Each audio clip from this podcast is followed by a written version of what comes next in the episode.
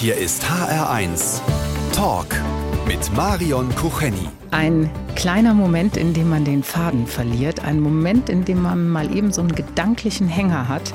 Es ist eigentlich im Grunde nichts Dramatisches. Aber am 21. Juli 1973, da ist ein solcher Aussetzer in die deutsche Fernsehgeschichte eingegangen. Jetzt kommen wir genau auf das zu sprechen, was Siegfried Andrisch vorhin in den Nachrichten angesprochen hat, nämlich auf das Spiel Schalke 05 gegen äh, jetzt habe ich vergessen. Standard Lüttich. Standard Lüttich.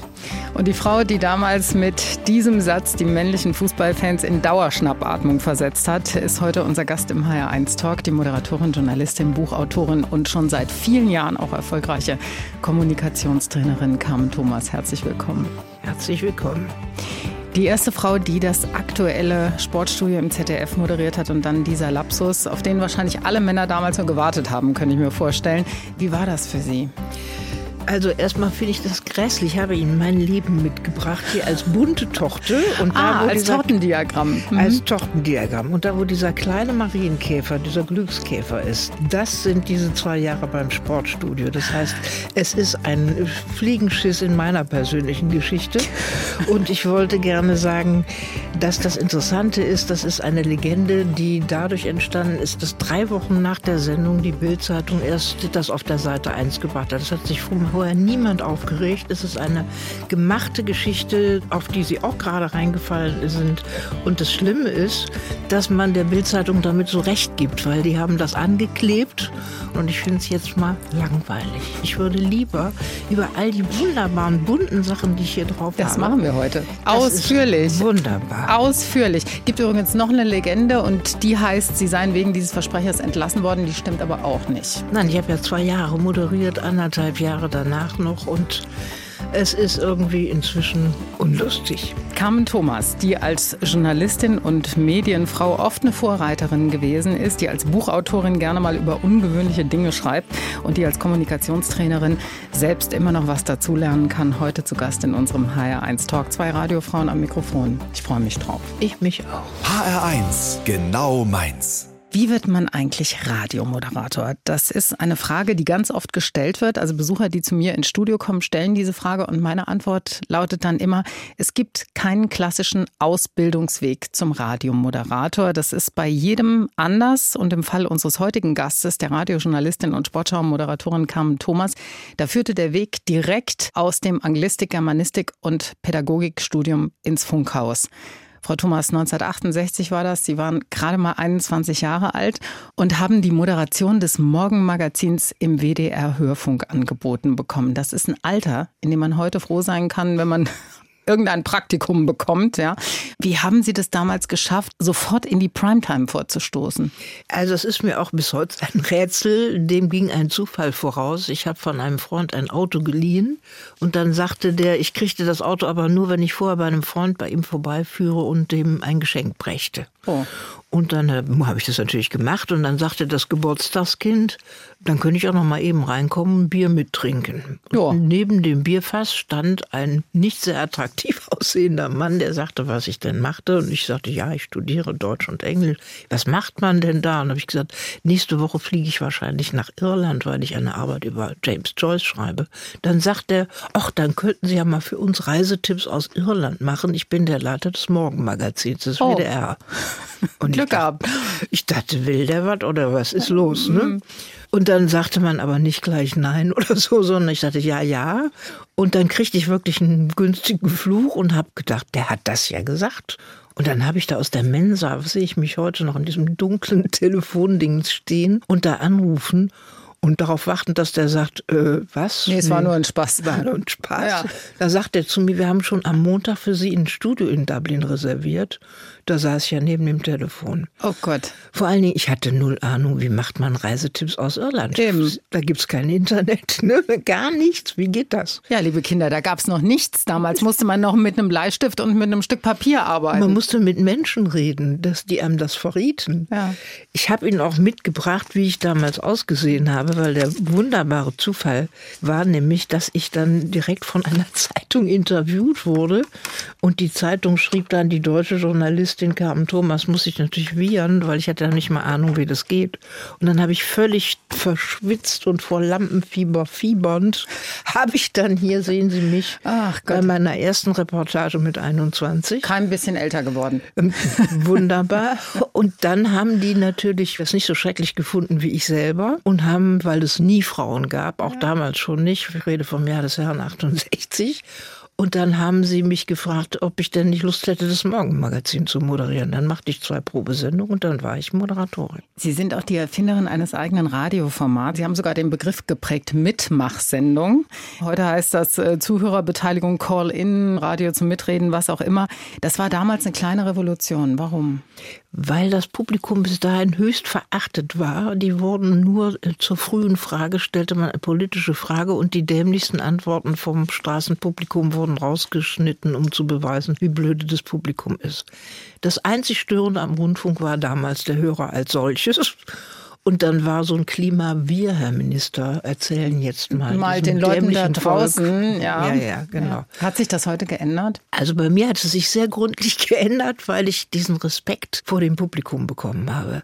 Erst dachte ich ja, ich bin sehr nett, als ich 74 mit Hallo Ü-Wagen da rausging und dachte auch, die einfachen Leute sollen mal was sagen. Ja. Bis ich merkte, wie nett das Publikum zu mir war, dass sie nämlich die unverwechselbare Marke zu dieser Sendung anfingen zu entwickeln. Carmen Thomas, heute im HR1 Talk.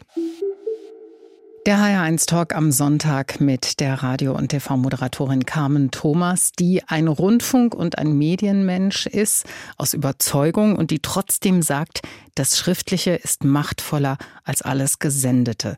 Haben Sie deshalb angefangen, Bücher zu schreiben? Ja, das ist eine gute Folge von Schalke 05, weil ich gemerkt habe, dass das Geschriebene so viel nachhaltiger ist, während sich das Gesendete versendet. Und tatsächlich haben die Bücher eine viel größere Nachhaltigkeit. Und deshalb habe ich dann gemerkt, das lohnt. Sie haben in Ihren Büchern Themen aufgegriffen, die ein bisschen ungewöhnlich sind. Also da geht es zum Beispiel um Urin und um seine medizinische Wirkkraft. Es geht um den Umgang mit dem Tod.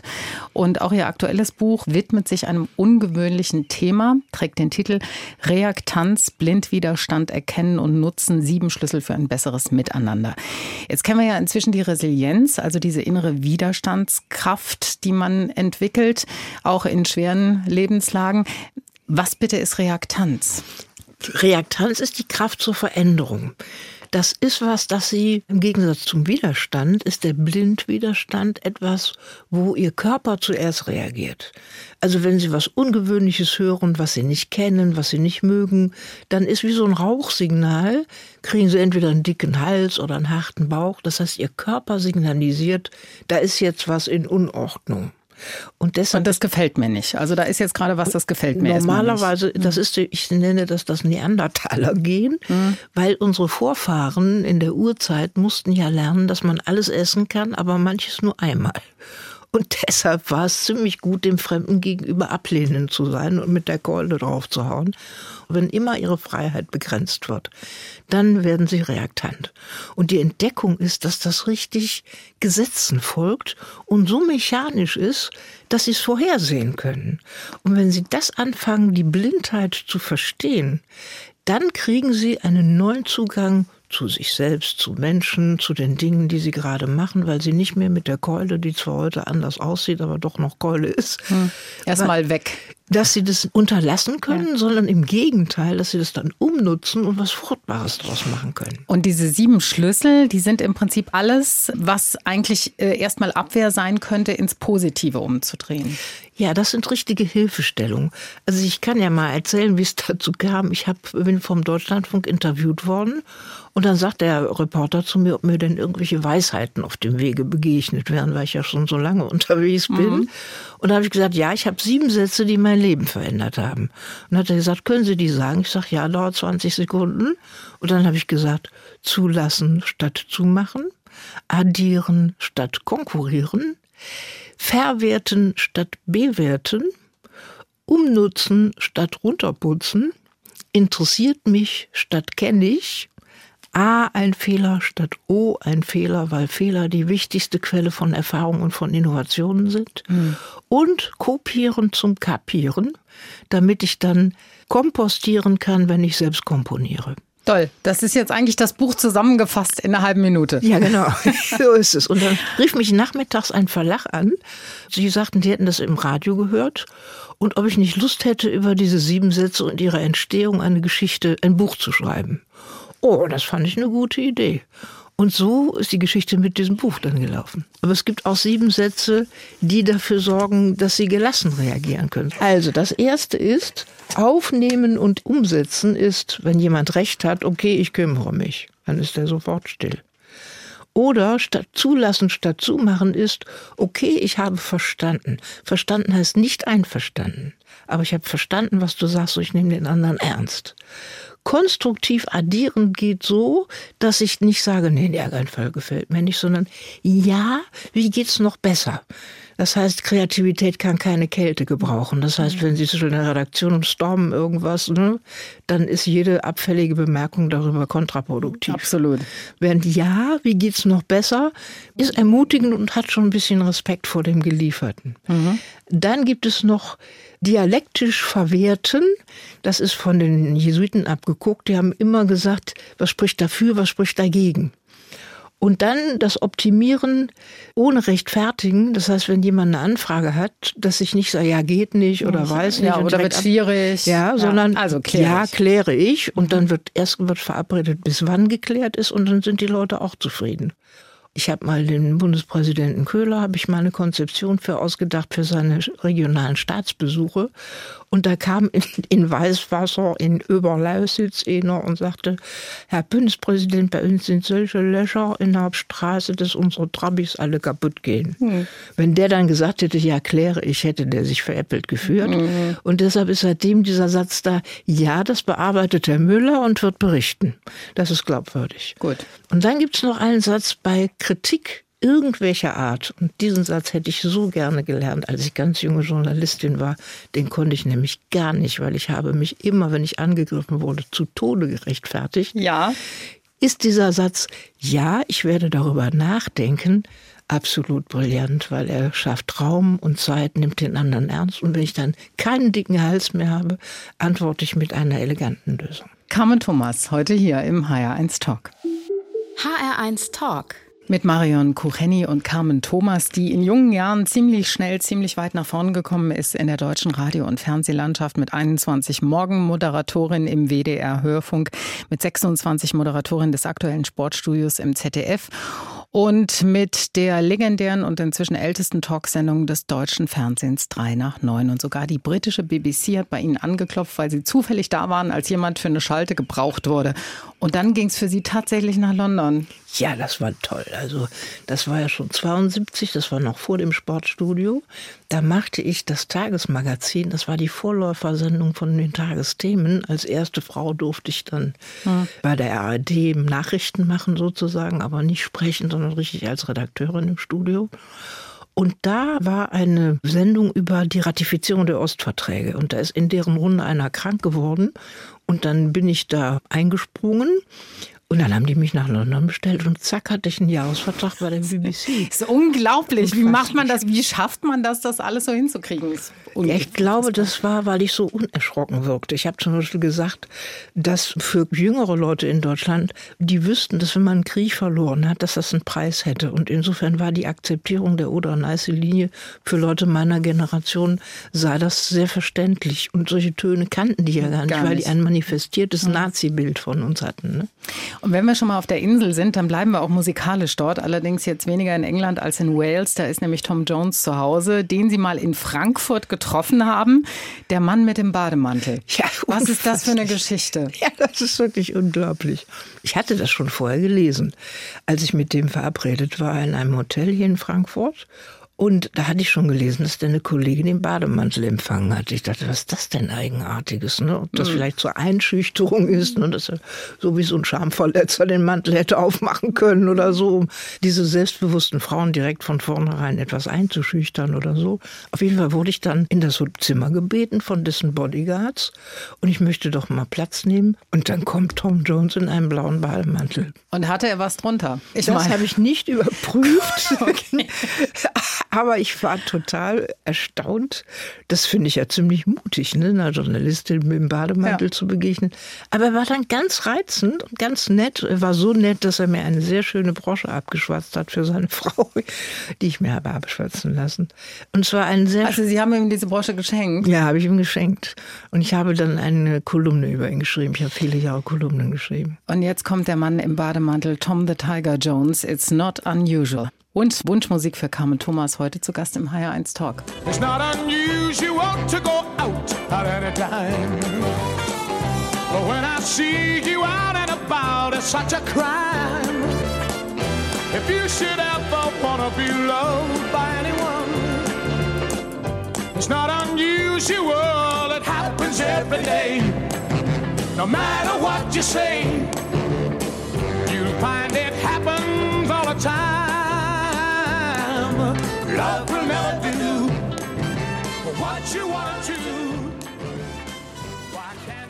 Die Sportberichterstattung im deutschen Fernsehen, das war lange eine reine Männerdomäne bis zum Jahr 1973, als plötzlich eine junge Frau auf der Bildfläche erschien und das aktuelle Sportstudio im zweiten deutschen Fernsehen moderierte Carmen Thomas. Heute zu Gast hier im HR1 Talk, damals gerade mal 26, aber schon mit einigen Jahren Radio- und TV-Erfahrung ausgestattet.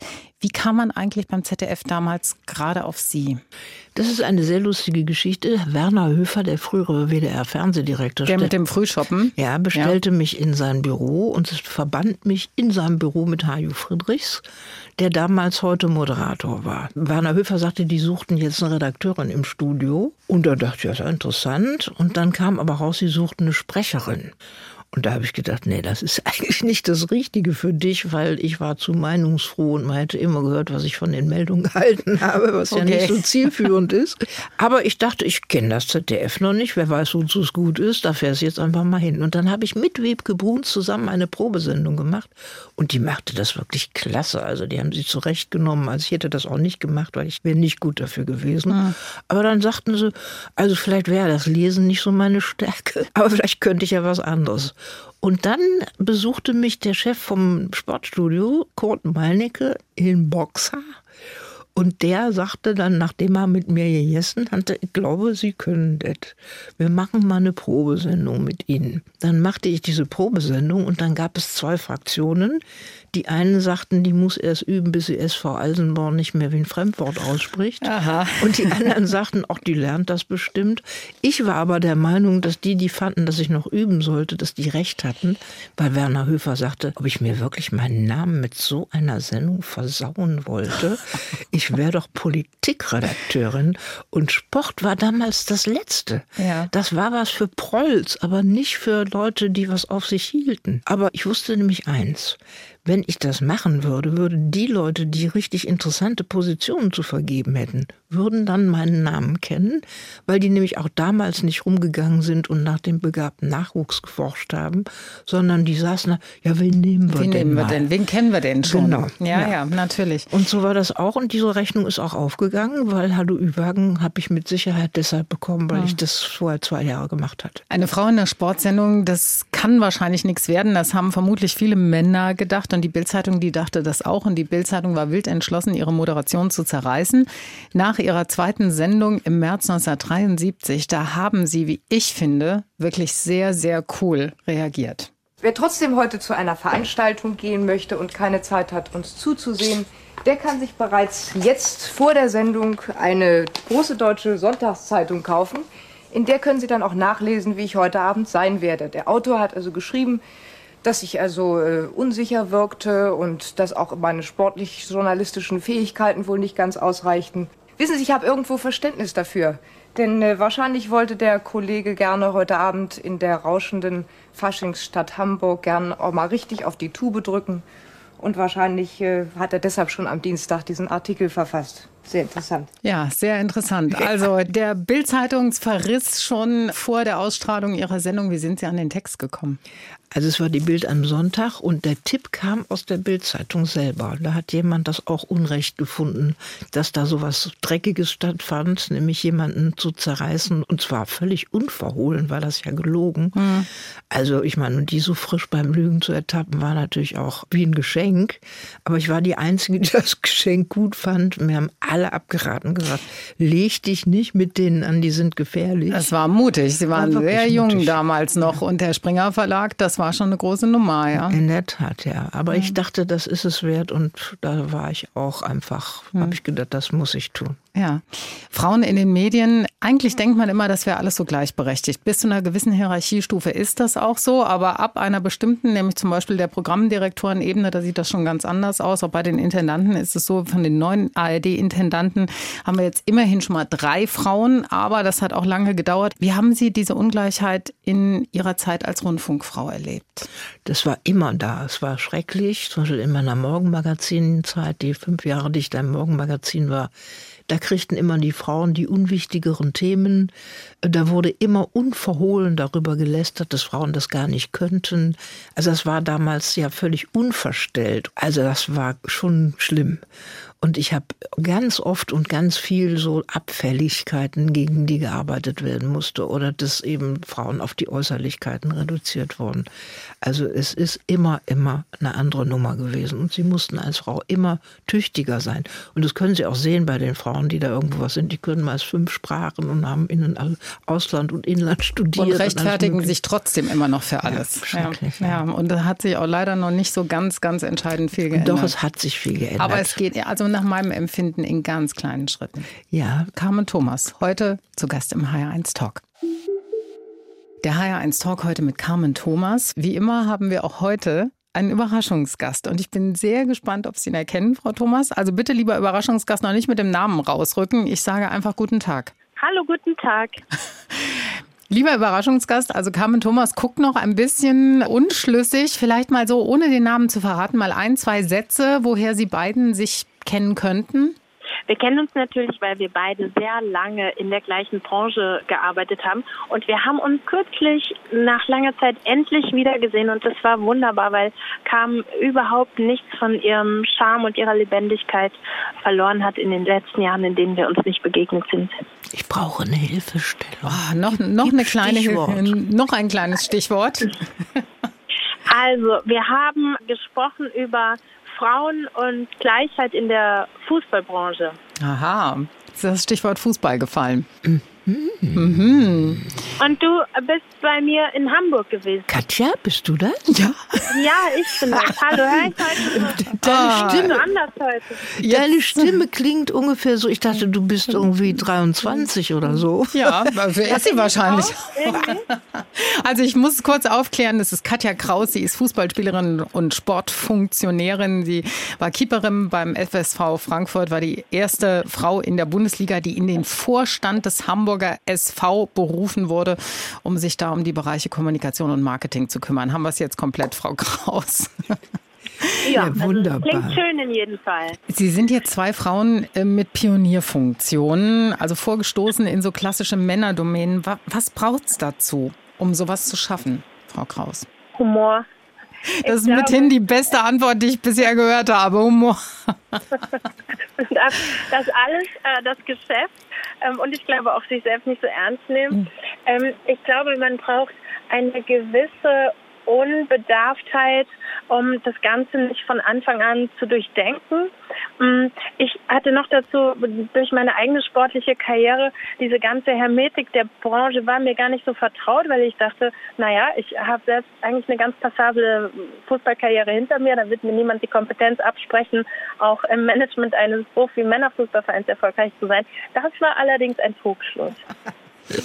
Wie süß. Ja, aber diese gewisse Unbedarftheit, also so vielleicht auch so dieses forsche Auftreten, das hat aber Frau Thomas eben auch schon angesprochen, dass sie gesagt hat, es ist, vielleicht sollte man es positiver ausdrücken und sagen, so eine gewisse Unerschrockenheit. Ne? Ich glaube auch, es ist dieser Mut auch und diese Unerschrockenheit. Und ich dachte dann zum Beispiel, als ich das Sportstudio übernahm, dachte ich, ich habe so wichtige Themen gemacht davor. Ich war ja auch hier und heute Reporterin. Da habe ich was über Abtreibung gemacht damals und über äh, das Sterben und verwitwet und über Suizid Suizid und solche richtig damals Tabuthemen. Ne? Und dann habe ich gedacht, ja, wenn ich nun ein paar Fußballer interviewe, das kann ja wohl nicht irgendwie so furchtbar sein. Aber es war eben ein richtiger Einschnitt in mein Leben, auch weil ich anders wahrgenommen wurde. Das war das Entscheidendere. Ich könnte so eine Geschichte erzählen, die du bestimmt ergänzen kannst, Katja. Ich war auf der Bühler Höhe beim Deutschen Beamtenbund als Reporterin und da standen in dem Vestibül lauter so Haufen von Menschen. Ich wusste, jedem Haufen stand ein Oberpromi. Und plötzlich schiebt sich so ein Haufen in meine Richtung. Ich stand so halb auf der Treppe und ein Vorbote des Haufens sagt, der Bundesinnenminister Herr Genscher möchte Sie gerne persönlich kennenlernen. Und ich dachte, äh, ist das nicht eine verrückte Welt? Kaum wird bekannt, dass ich ein paar Fußballer interviewe, schon dreht sich die Welt um. Und da war ich so auf der Kippe, zynisch zu werden. Aber bin ich Gott sei Dank nicht. Nee, haben Sie da an sich gehalten, ja. ja. Allerdings, du siehst es mir nachkam, also man muss mal sagen, das ist alles 40 Jahre her und es hat sich so wenig geändert. Also weder die Irrationalität, was die Betrachtung dieses Geschäfts anbelangt, noch die, die Ressentiments gegenüber Frauen in Entscheidungspositionen in diesem Geschäft. Das ist eigentlich totaler Irrsinn. Ja. Das ist das, was ich eben schon mal angemerkt hatte. Es geht alles nur in ganz, ganz kleinen Schrittchen. Also ich glaube, es braucht einfach Geduld. Und wenn du überlegst, dass 6000 Jahre Domestikation hinter den Frauen liegen, dann geht das eben nicht zack, zack. Und das Interesse, dass das doch so sein möchte, dass die Frauen doch besser zu Hause die Dienerinnen geben und die Mütter, ist eigentlich viel größer. Und irgendwie kann ich das auch verstehen. Das hat ja was. Gut, damit möchte ich mich nicht mehr abfinden und ich möchte auch nicht mehr Geduld haben übrigens. Und ich glaube, dass ähm, auch die nachfolgenden Generationen diese Geduld längst nicht mehr haben und dass es schon aus Verantwortung und Auftrag dafür notwendig ist, dass wir die Dinge jetzt mal schneller verändern. Und es gibt auch überhaupt keinen Grund, wenn man Unrecht erkennt, es nicht unmittelbar zu verändern. Also mit der Geduld ist bei mir nicht so weit her. Da mache ich mal ein dickes Ausrufezeichen dahinter. Die Fußballerin und Sportfunktionärin Katja Kraus, unser Überraschungsgast für Carmen Thomas heute hier. Echt gelungen. Im HR1 Talk. Das freut mich sehr. Frau Kraus, vielen Dank. Ja. Dankeschön. Danke. Ciao, Katja. Und nachzuhören ist dieser Talk heute als Podcast natürlich bei uns auf hr1.de. HR1 Talk. Carmen Thomas ist zu Gast im HR1 Talk. Carmen Thomas, die Radio- und TV-Moderatorin, die Kommunikationstrainerin und Autorin, die in ihren Büchern gerne auch mal ungewöhnliche Themen aufgreift, wie zum Beispiel in Berührungsängste vom Umgang mit einer Leiche den Umgang mit dem Tod. Und äh, mit dem gehen Sie, liebe Frau Thomas, offenbar selbst wenig ängstlich um, denn Sie wissen sogar schon genau, wo Sie mal begraben sein werden. Wo nämlich? Ich werde auf dem Melatenfriedhof in Köln begraben werden. Und da bin ich sozusagen ein Opfer meiner eigenen Bücher geworden. So. Sie müssen nämlich wissen, Leiche heißen sie nur vom letzten Atemzug, bis sie unter der Erde sind. Also wenn sie als toter Mensch unter den Lebenden sind, heißen sie Leiche. Aha. Davor sind sie eine Sterbende und danach eine Tote. Okay. Und um dieses Stadium geht es, weil das ist das größte Tabu am Tod bei uns. Das ist ja was Kulturelles. Es gibt äh, Kulturen, die völlig anders mit den Leichen umgehen als wir.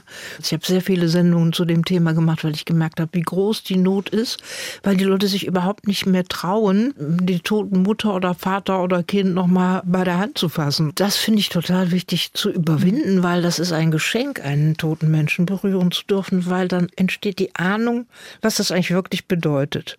Weil der Mensch fühlt sich ja wie Marmor plötzlich an. Mhm. Und sie merken richtig, wie die Seele da rausgegangen ist. Also wie die Energie da geschwunden ist, die sie jetzt, wenn sie mal eben alle, die sie zuhören, ihre Hand zehn Zentimeter über ihre Hand halten, dann merken sie, strahlt ihre Hand ja Wärme aus. Weil die offene Hand, die da zehn Zentimeter drüber schwebt, spürt diese Wärme jetzt. Und diese Wärme ist weg. Ist dann weg. Ja, ist weg. Und das ist eine Sensation der besonderen Art, das zu spüren. Und deshalb ist diese Ahnung davon, was Todsein bedeutet, entsteht durch die Berührung eines toten Menschen eben ganz anders.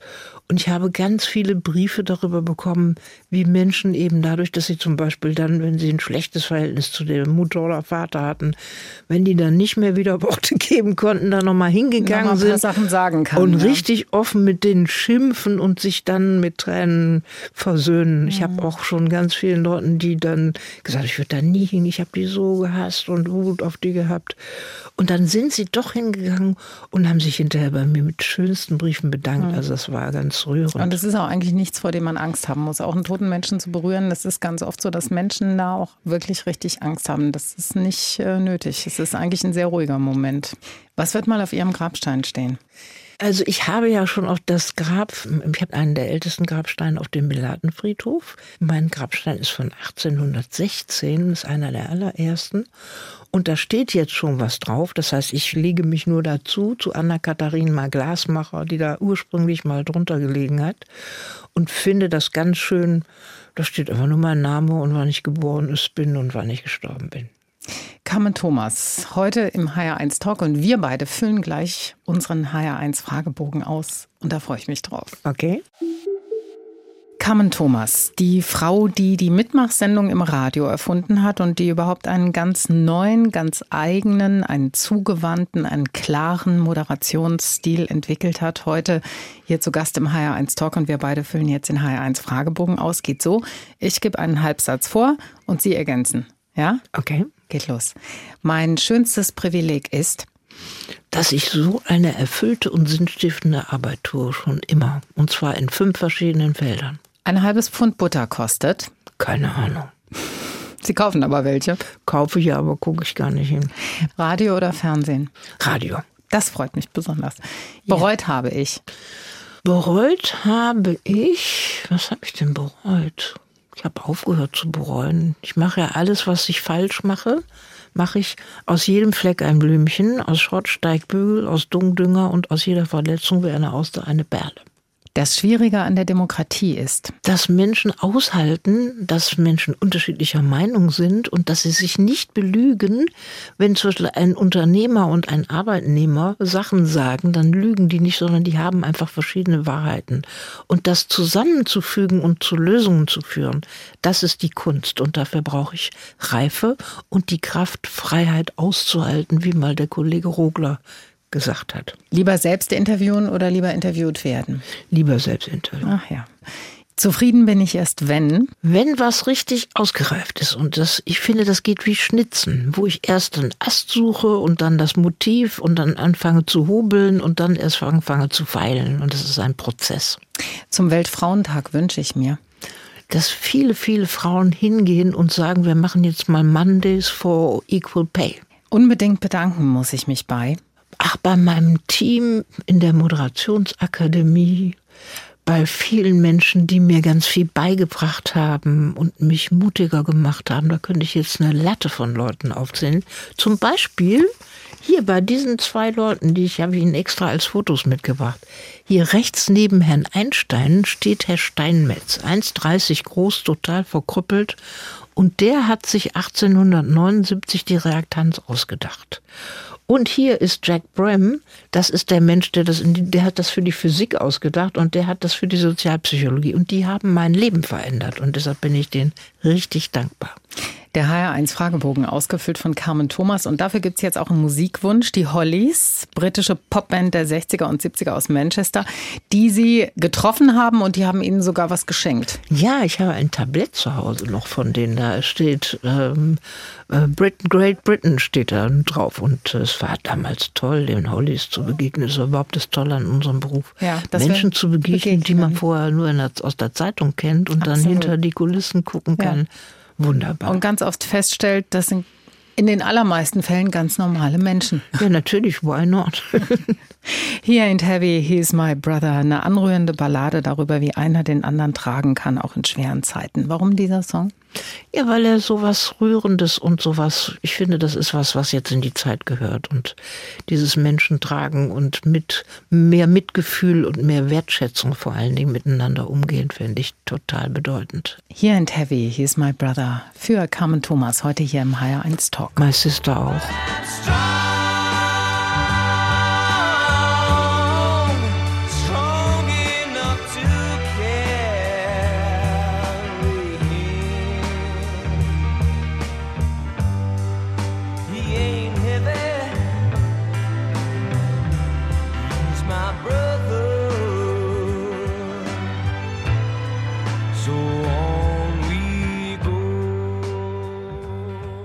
Wer dümmer fragt, kriegt oft bessere Antworten. Dieser Satz stammt von Carmen Thomas, Journalistin, Autorin und schon seit 1980 auch erfolgreiche Kommunikationstrainerin, inzwischen sogar mit eigener Moderationsakademie in Köln.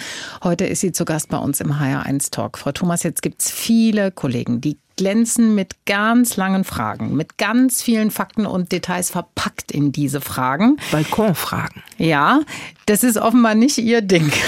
Nein, wobei ich den Satz übrigens korrigieren würde. Einfach fragen ist die Kunst, nicht dümmer fragen. Mhm. Für mich gibt es gar keine dummen Fragen, sondern dieses einfache Fragen.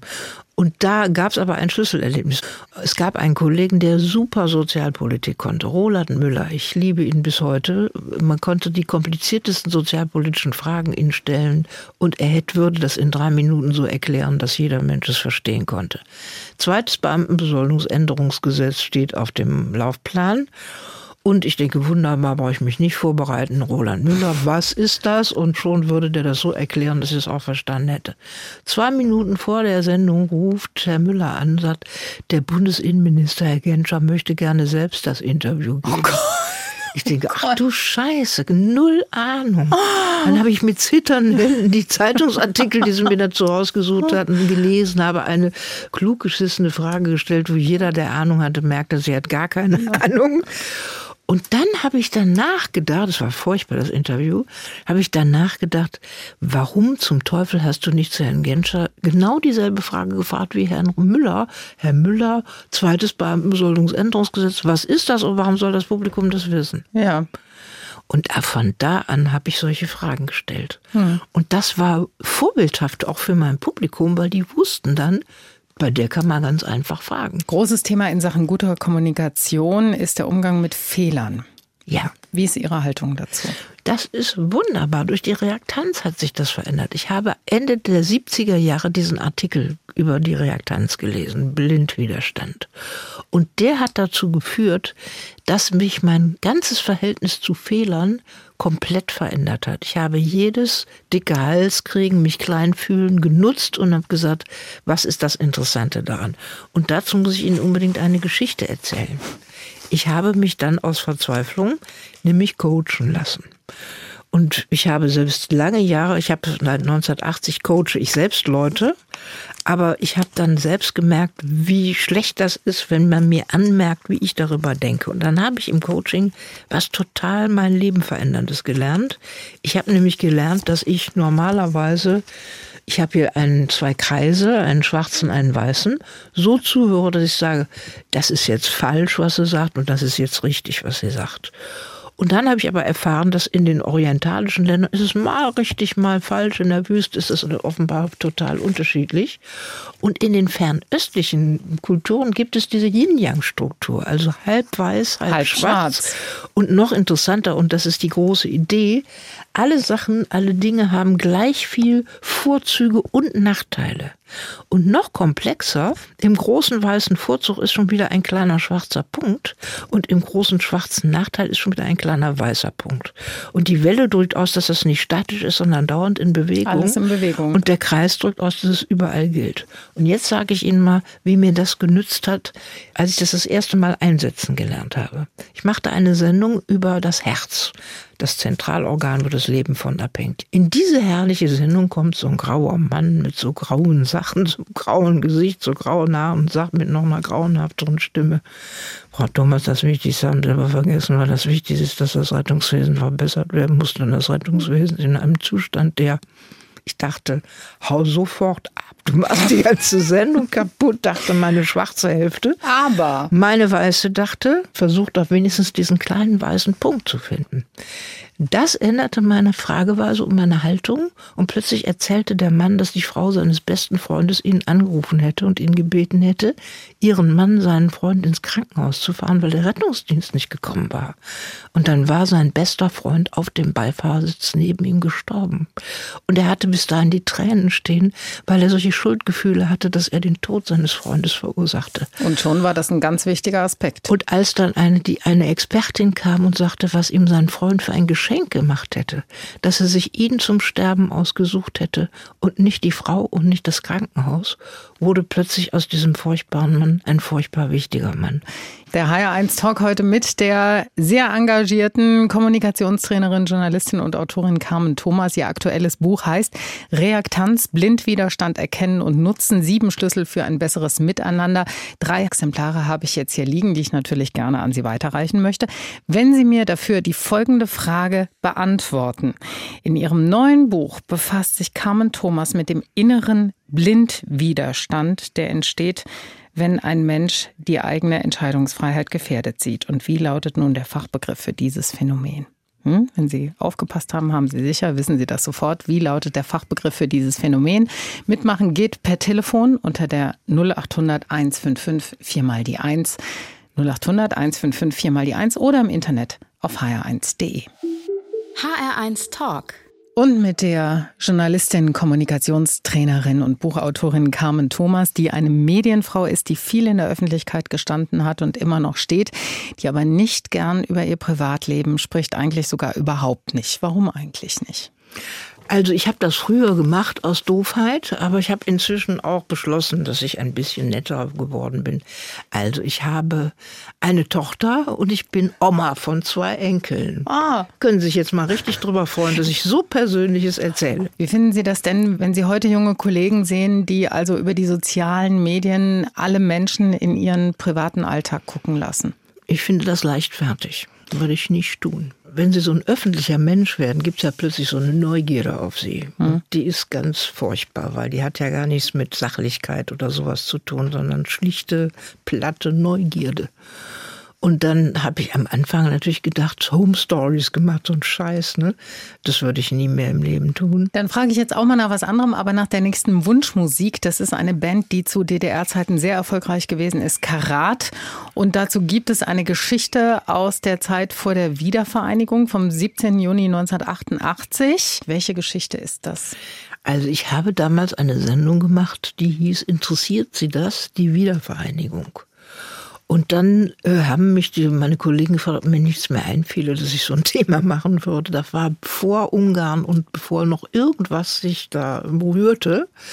Und deshalb war das auf die Dauer total beeindruckend. Die Sendung Hallo Überhagen war ja immer da, wo das Thema war. Und dann habe ich gesagt, wo machen wir das, dass die DDR-Vertretung uns nicht gerne dazu hätte, das ahnte ich dunkel. Und dann habe ich gesagt, das machen wir aber an der Stelle von Nordrhein-Westfalen, die am nächsten zur DDR liegt. Dann haben wir alle geraten, wie weit das ist. Wie weit ist das entfernt? Knapp 40 Kilometer. Das wissen Sie schon. Wir haben das gehört. aber ein bisschen recherchiert. Ja, genau. 38 Kilometer. Manche haben 500 gesagt und ja. manche 150 Kilometer. Kein Mensch wusste das. Und Egon Bahr, der in der Sendung war, sagte damals, Frau Thomas, Sie sind ja wesentlich jünger als ich, aber Sie erleben das auch nicht mehr. Zack. Hat er sich geirrt. Dann jetzt die Originalfassung eines Klassikers für Carmen Thomas und alle Fans Karat über sieben Brücken.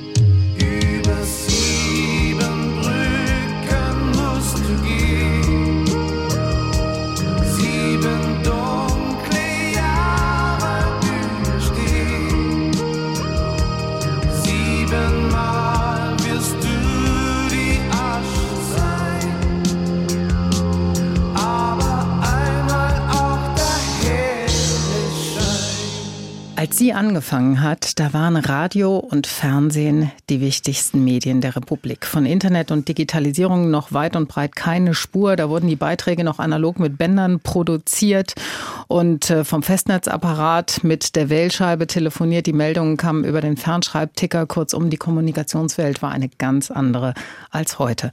Und trotzdem war Carmen Thomas immer ganz vorn mit dabei. Als erste Moderatorin einer Morgensendung im WDR Hörfunk und als erste Frau im aktuellen Sportstudie im ZDF und als Erfinderin eines neuen Formats, der Mitmachsendung. Und die hieß damals Hallo Ü-Wagen live und nah bei den Menschen. Wie ist das heute? Sind Sie auf Facebook? Sind Sie auf Twitter? Also ich hatte erst schon mal 1977 als erste Redaktion einen Computer und 77. wurde 77 wurde vom Personalrat als Vernichterin von Arbeitsplätzen dafür verfolgt. Oh. Ich hatte schon 82 ein Notebook und habe dann angefangen 1983 kam ein Beschwerdebrief vom Intendanten und auf dem klebte ein Klebezettel, der erste meines Lebens. Und der hat mein ganzes Leben, ich mache jetzt eine Mischung aus Computer und aus Klebezetteln, also händisch, weil ich glaube, dass da im Kopf was anderes passiert und die Menschen offener zum Reformieren sind, wenn sie erstmal kleben und dann mhm. erst sich viel Arbeit und viel Zeit mit dem Computer, weil es ja auch ein Zeit- und gute Launefresser, der Computer. Mhm. Und diese Mischung, die hat mich total verändert und hat auch dafür gesorgt, dass ich so viele Bücher noch nebenbei geschrieben habe, weil das ist ja auch Arbeit. Ne? Und die ist wirklich leichter geworden dadurch, dass ich erst immer die Struktur geklebt habe und dann diktiert und dann, also mit dem Computer dann bearbeitet habe. Okay, also da waren Sie ganz vorne mit dabei. Und wie ist das jetzt heute so mit also Twitter, also Facebook, äh, Instagram? Sind Sie da irgendwie ähm, Facebook aktiv? lehne ich ab mhm. und ich äh, bin allerdings bei YouTube vertreten. Da können Sie ganz viele Beiträge von mir sehen und ich habe auch ganz viele meiner Erkenntnisse dort veröffentlicht. Heute wird ja viel von einer Verrohung des Umgangs gesprochen im Zusammenhang eben mit den sozialen Medien und mit der Kommunikation im Netz. Aber gab es das, habe ich mich gefragt, nicht zu Ihrer Zeit auch schon in ähnlicher Weise? Ich habe wirklich alles an Beschimpfungen, an Anmache, an Morddrohungen. Also das ist nichts Neues. Das Neue ist, dass es heute so leicht ist und dass die Leute nicht mehr rausgehen müssen und dass es Leute gibt, die einfach Spaß daran haben, andere zu kränken. Und das ist ja so eine Verrücktheit, diesen nicht mehr wertschätzend miteinander umzugehen, sondern andere runtermachen. Das sind lauter kleine Leute, die sich nur dadurch groß machen können, dass sie andere runtermachen. Carmen Thomas heute zu Gast im HR1 Talk. Der HR1 Talk heute mit Carmen Thomas, der Journalistin und Moderatorin. Sie sind unter die YouTuber gegangen mit einem ganz besonderen Video, in dem Sie das Grundgesetz erklären. Ja. Warum das? Warum gerade das? Weil mir das so wichtig war. Ich nehme einfach ernst, dass diese Leute, die AfD wählen, ich möchte gerne deren Kummer ernst nehmen, weil das sind ja Leute, die sich fürchten.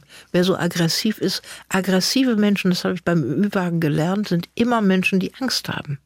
Das heißt, ich muss hinter die Angst gucken, wenn ich die verdamme und äh, beschimpfe.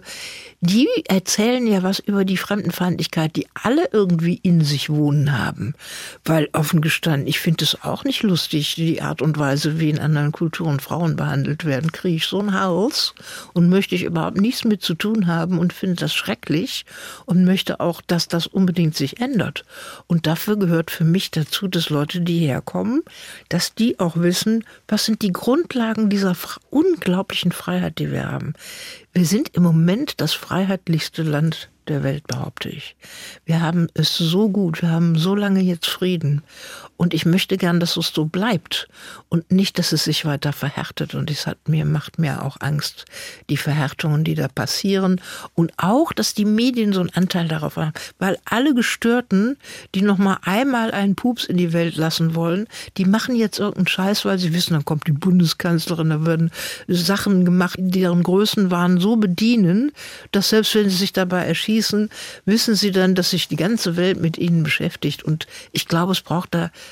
nachrichten, kommt von sich danach richten, dass es wirkungsbewusster und wirkungsverantwortlicher zugeht. Also es ist die Wirkung, die das, was veröffentlicht wird, dass das mitgedacht wird und nicht einfach, ja, das müssen wir alles berichten. Hm. Also müsste man da eher runterfahren. runterfahren. Runterfahren und vor allen Dingen diese Wichtigkeit, die das dadurch bekommt, dass die verändert würde. Mhm. Das fände ich total verantwortlich.